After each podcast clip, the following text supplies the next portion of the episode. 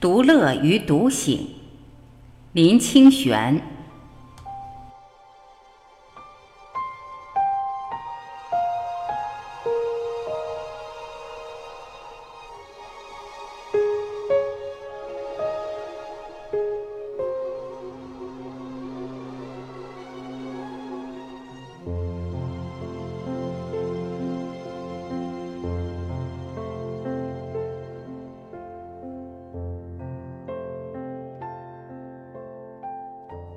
人生的朋友大致可以分成四种类型：一种是在欢乐的时候不会想到我们，只在痛苦无助的时候才来找我们分担。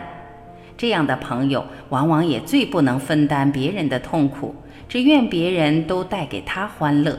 他把痛苦都倾泻给别人，自己却很快的忘掉。一种是他只在快乐的时候才找朋友。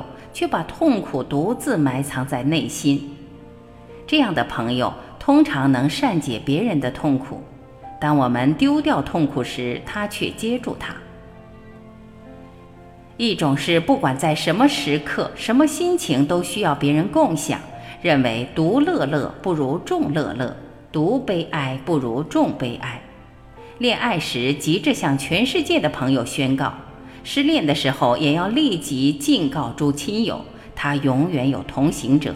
但他也很好奇好事，总希望朋友像他一样，把一切最私密的事对他倾诉。还有一种朋友，他不会特别与人亲近，他有自己独特的生活方式，独自快乐，独自清醒。他胸怀广大，思虑细腻，品味优越，带着一些无法测知的神秘。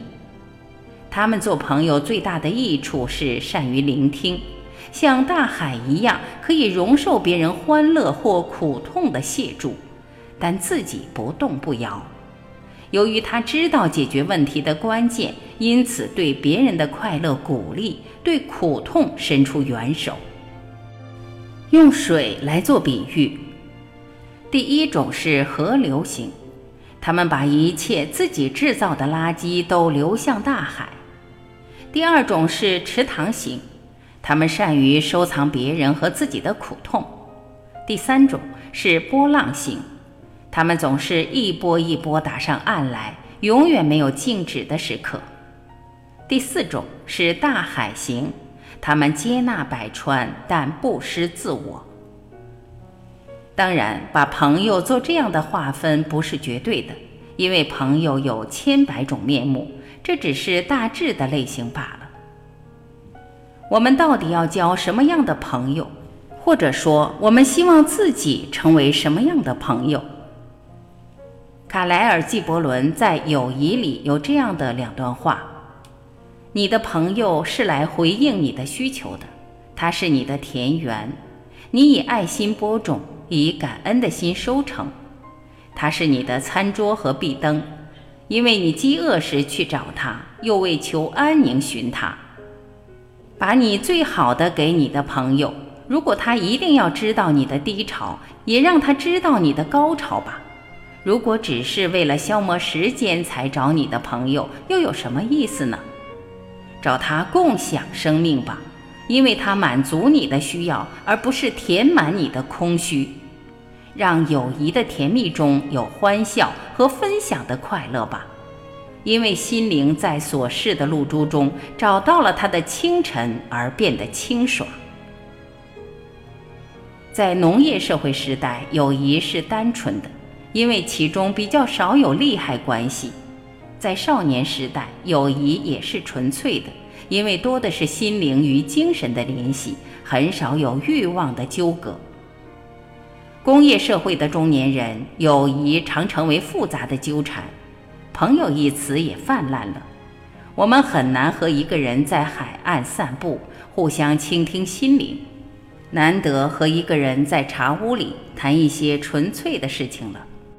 朋友成为群体一般，要在啤酒屋里大杯灌酒，在饭店里大口吃肉，一起吆喝，甚至在卡拉 OK 这种黑暗的地方对唱着腐烂的心声。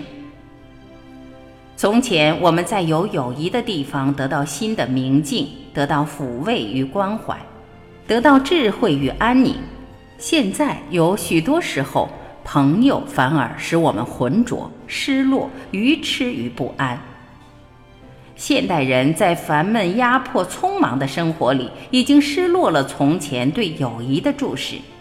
大部分现代人都称为河流型、池塘型、波浪型的格局，要找有大海胸襟的人就很难了。在现代社会，独乐与独醒就变得十分重要。所谓独乐，是一个人独处时也能欢喜，有心灵与生命的充实。就是一下午静静坐着也能安然。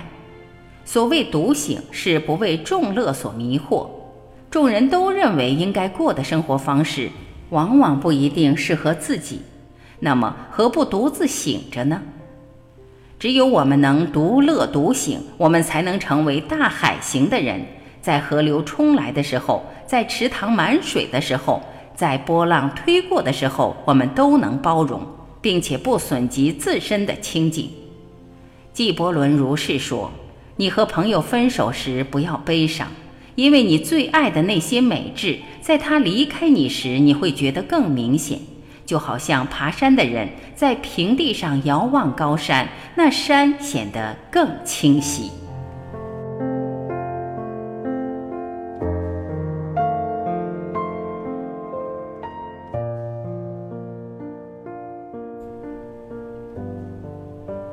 感谢聆听，我是晚琪，这里是爱之声，我们明天再会。